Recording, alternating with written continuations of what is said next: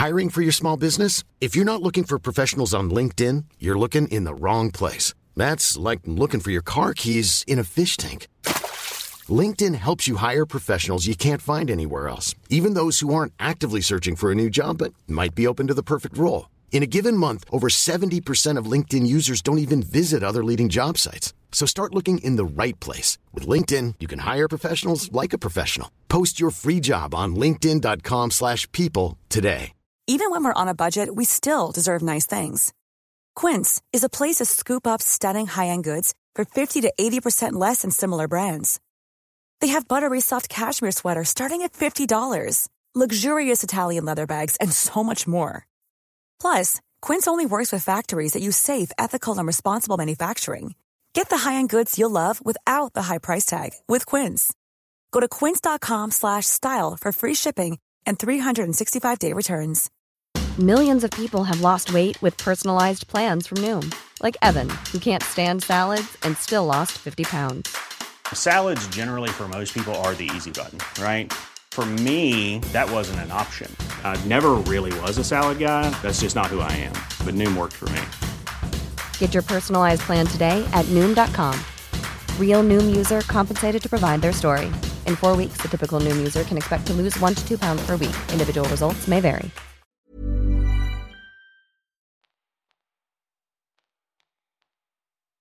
Mictlan Pictures presenta. Capítulo 8 Al otro lado de la pared. Escrito por Amber Spears Narrado por Tonatiu Torres.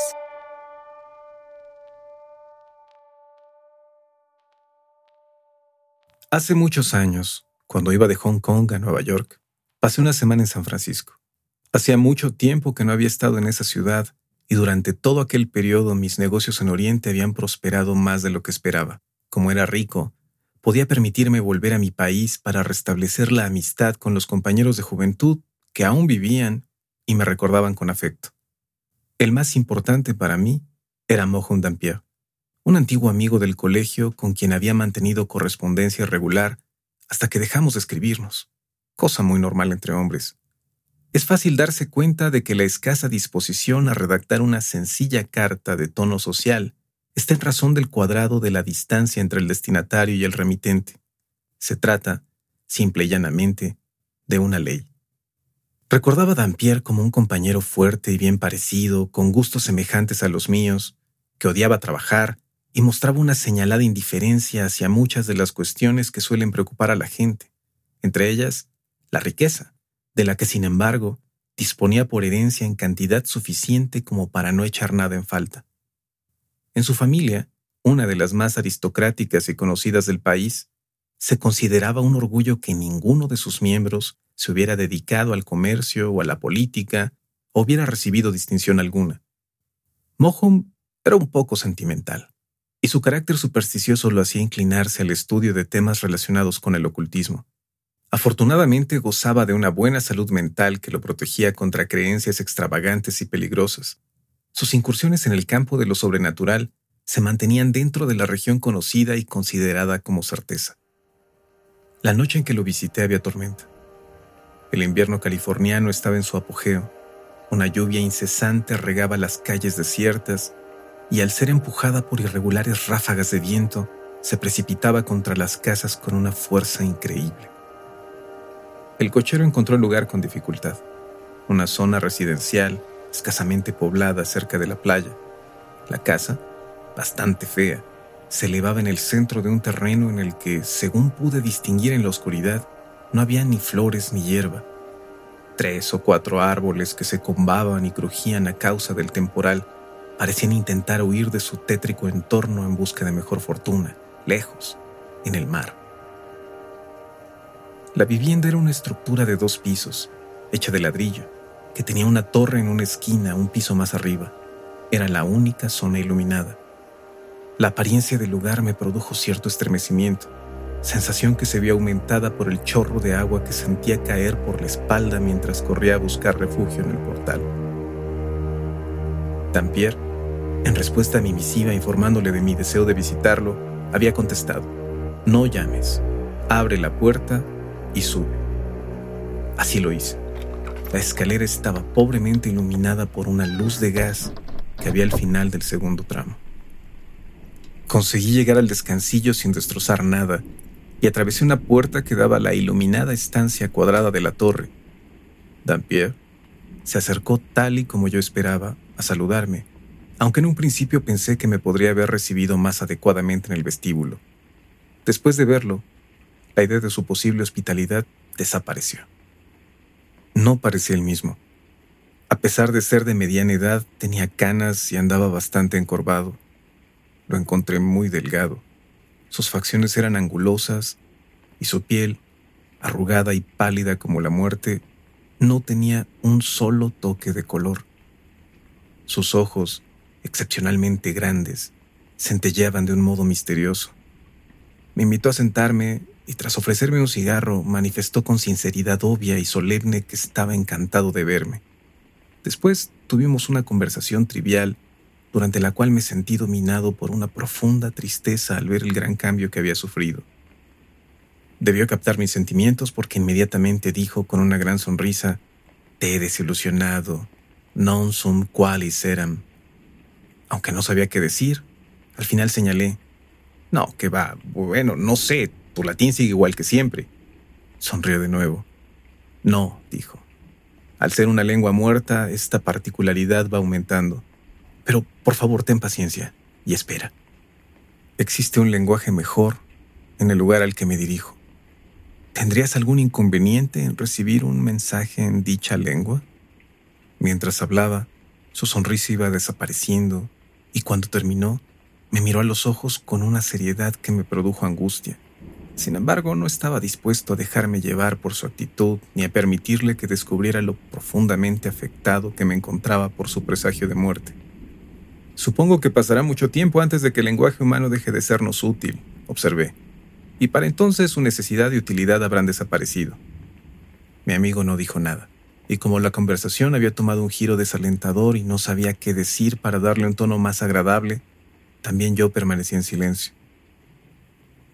De repente, en un momento en el que la tormenta amainó y el silencio mortal contrastaba de un modo sobrecogedor con el estruendo anterior, oí un suave golpeteo que provenía del muro que tenía a mis espaldas.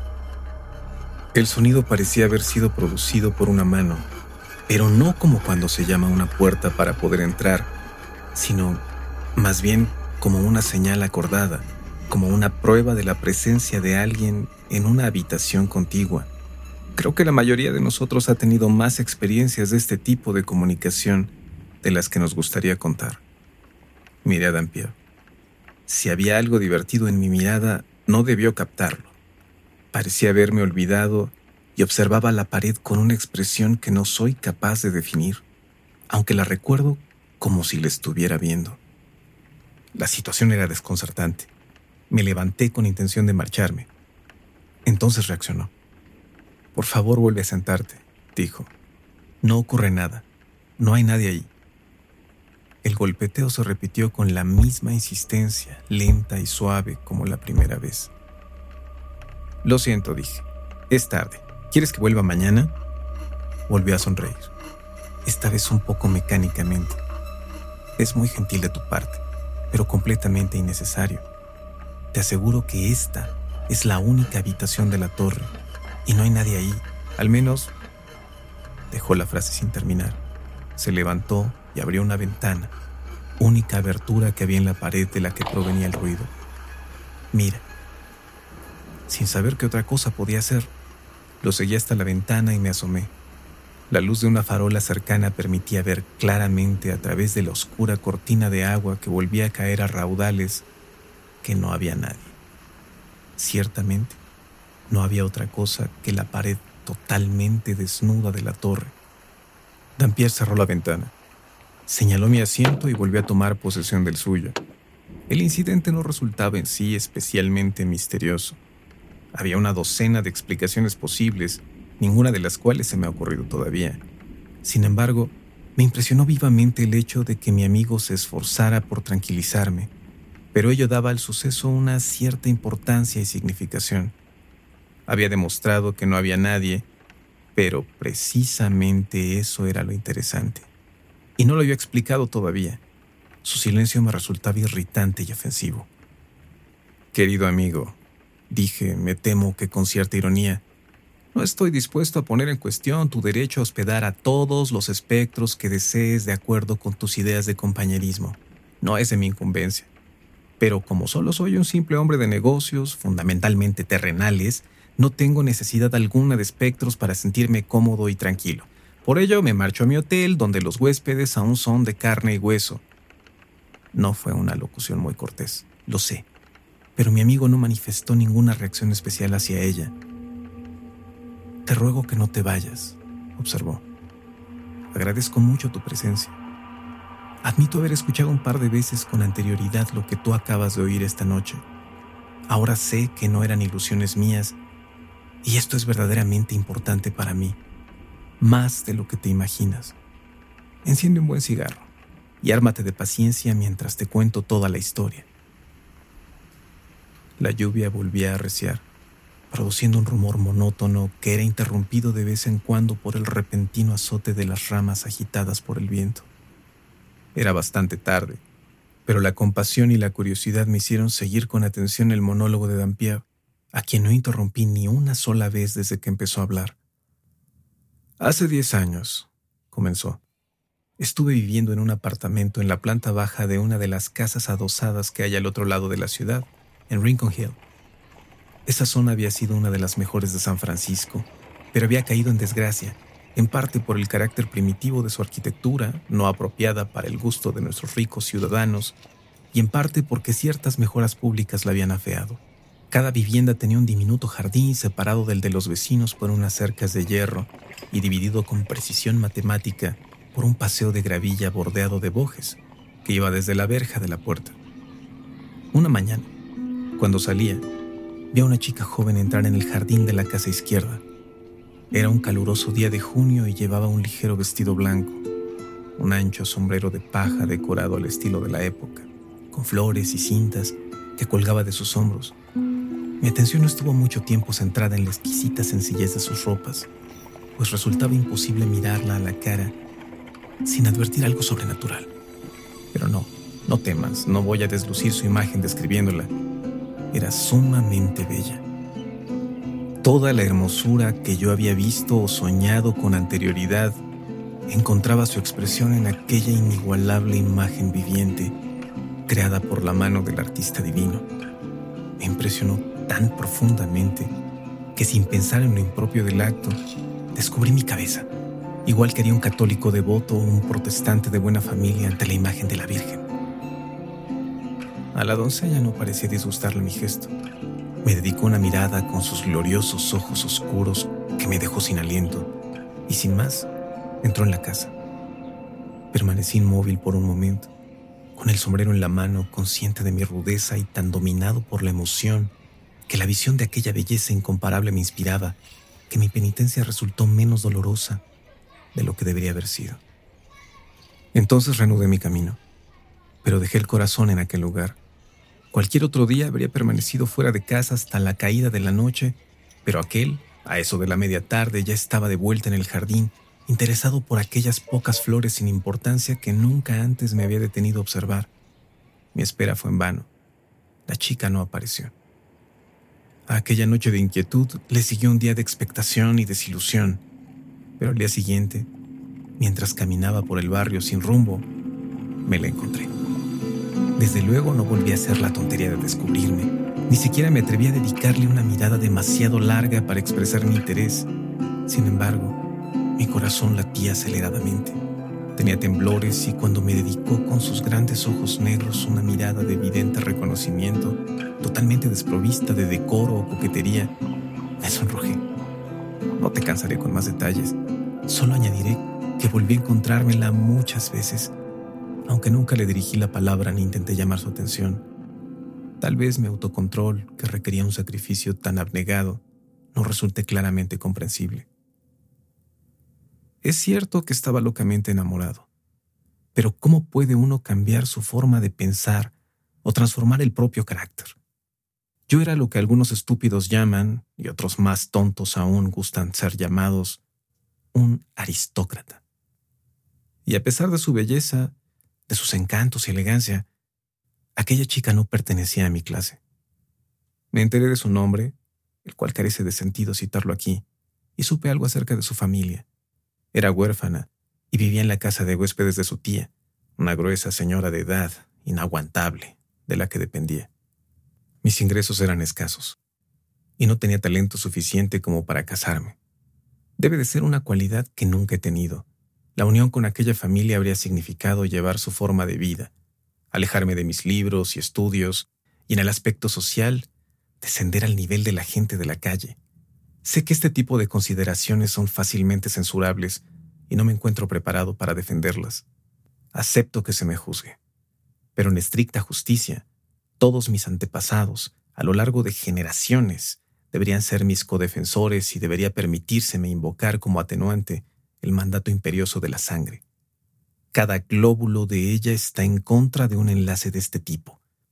En resumen, mis gustos, costumbres, instinto e incluso la sensatez que pueda quedarme después de haberme enamorado se vuelven contra él.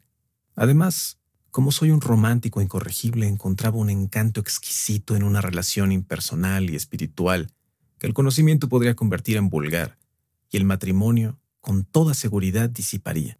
Ninguna criatura, arguía yo, podría ser más encantadora que esta mujer. El amor es un sueño delicioso. Entonces, ¿por qué razón iba yo a procurar mi propio despertar? El comportamiento que se deducía de toda esta apreciación y parecer era obvio. Mi honor, orgullo y prudencia, así como la conservación de mis ideales me ordenaban huir, pero me sentía demasiado débil para ello. Lo más que podía hacer, y con gran esfuerzo, era dejar de ver a la chica. Y eso fue lo que hice. Evité incluso los encuentros fortuitos en el jardín, Abandonaba la casa solo cuando sabía que ella ya se había marchado a sus clases de música y volvía después de la caída de la noche. Sin embargo, era como si estuviera en trance. Daba rienda suelta a las imaginaciones más fascinantes y toda mi vida intelectual estaba relacionada con ellas. Ah, querido amigo, tus acciones tienen una relación tan clara con la razón que no puedes imaginarte el paraíso de locura en el que viví. Una tarde, el diablo me hizo ver que era un idiota redomado. A través de una conversación desordenada y sin buscarlo, me enteré por la cotilla de mi casera que la habitación de la joven estaba al lado de la mía, separada por una pared medianera. Llevado por un impulso torpe y repentino, de unos golpecitos suaves en la pared. Evidentemente no hubo respuesta, pero no tuve humor suficiente para aceptar un rechazo. Perdí la cordura y repetí esa tontería, esa infracción que de nuevo resultó inútil por lo que tuve el decoro de desistir. Una hora más tarde, mientras estaba concentrado en algunos de mis estudios sobre el infierno, oí, o al menos creí oír, que alguien contestaba mi llamada. Dejé caer los libros y de un salto me acerqué a la pared, donde con toda la firmeza que mi corazón me permitía di tres golpes. La respuesta fue clara y contundente. Uno, dos, tres. Una exacta repetición de mis toques. Eso fue todo lo que pude conseguir. Pero fue suficiente. Demasiado, diría yo. Aquella locura continuó a la tarde siguiente, y en adelante durante muchas, y siempre era yo quien tenía la última palabra. Durante todo aquel tiempo me sentí completamente feliz, pero con la terquedad que me caracteriza, me mantuve en la decisión de no ver a la chica. Un día, Tal como era de esperar, sus contestaciones cesaron. Está enojada, me dije, porque cree que soy tímido y no me atrevo a llegar más lejos. Entonces decidí buscarla y conocerla y... Bueno, ni supe entonces, ni sé ahora lo que podría haber resultado de todo aquello. Solo sé que pasé días intentando encontrarme con ella, pero todo fue en vano. Resultaba imposible verla o oírla. Recorrí infructuosamente las calles en las que antes nos habíamos cruzado. Vigilé el jardín de su casa desde mi ventana, pero no la vi entrar ni salir. Profundamente abatido, pensé que se había marchado, pero no intenté aclarar mi duda preguntándole a la casera, a la que tenía una tremenda ojeriza desde que me habló de la chica con menos respeto del que yo consideraba apropiado. Y llegó la noche fatídica. Rendido por la emoción, la indecisión y el desaliento, me acosté temprano y conseguí conciliar un poco el sueño. A medianoche hubo algo, un poder maligno empeñado en acabar con mi paz para siempre, que me despertó y me hizo incorporarme para prestar atención a no sé muy bien qué. Me pareció oír unos ligeros golpes en la pared. Uno, dos, tres, con la misma intensidad que la primera vez. Pero ahora un sentido alerta y tensión los recibía. Estaba a punto de contestar cuando el enemigo de la paz intervino de nuevo en mis asuntos, con una pícara sugerencia de venganza. Como ella me había ignorado cruelmente durante mucho tiempo, yo le pagaría con la misma moneda. Qué tontería. Que Dios sepa perdonármela. Durante el resto de la noche permanecí despierto, escuchando y reforzando mi obstinación con cínicas justificaciones. A la mañana siguiente, tarde, al salir de la casa, me encontré con la casera que entraba. Buenos días, señor Dampier, dijo. ¿Se ha enterado usted de lo que ha pasado? Le dije que no, de palabra pero le di a entender con el gesto que me daba igual lo que fuera. No debió captarlo porque continuó. A la chica enferma de al lado. ¿Cómo? ¿No ha ido nada? Llevaba semanas enferma y ahora... Casi salto sobre ella. ¿Y ahora? grité. ¿Y ahora qué? Está muerta. Mitad de la noche, según supe más tarde, la chica se había despertado de un largo estupor tras una semana de delirio y había pedido, este fue su último deseo, que llevaran su cama al extremo opuesto de la habitación. Los que la cuidaban consideraron la petición un desvarío más de su delirio, pero accedieron a ella. Y en ese lugar, aquella pobre alma agonizante había realizado la débil aspiración de intentar restaurar una comunicación rota, un dorado hilo de sentimiento entre su inconsciencia y mi vil monstruosidad que se empeñaba en profesar una lealtad brutal y ciega a la ley del ego. ¿Cómo podía reparar mi error? ¿Se pueden decir misas por el descanso de almas que noches como esta están lejos? ¿Por espíritus que son llevados de acá para allá por vientos caprichosos? y que aparecen en la tormenta y la oscuridad con signos presagios que sugieren recuerdos y augurios de condenación? Esta ha sido su tercera visita. La primera vez fui escéptico y verifiqué por métodos naturales el carácter del incidente. La segunda, respondí a los golpes, varias veces repetidos, pero sin resultado alguno. Esta noche se completa la triada fatal de la que habla Parapelius Necromantius. Es todo lo que puedo decir. Cuando hubo terminado su relato, no encontré nada importante que decir y preguntar habría sido una impertinencia terrible. Me levanté y le di las buenas noches de tal forma que pudiera captar la compasión que sentía por él. En señal de agradecimiento me dio un silencioso apretón de manos. Aquella noche, en la soledad de su tristeza y remordimiento, entró en el reino de lo desconocido.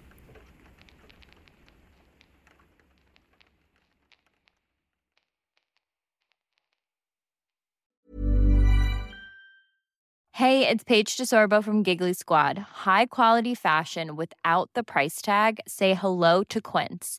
I'm snagging high-end essentials like cozy cashmere sweaters, sleek leather jackets, fine jewelry, and so much more. With Quince being 50 to 80% less than similar brands.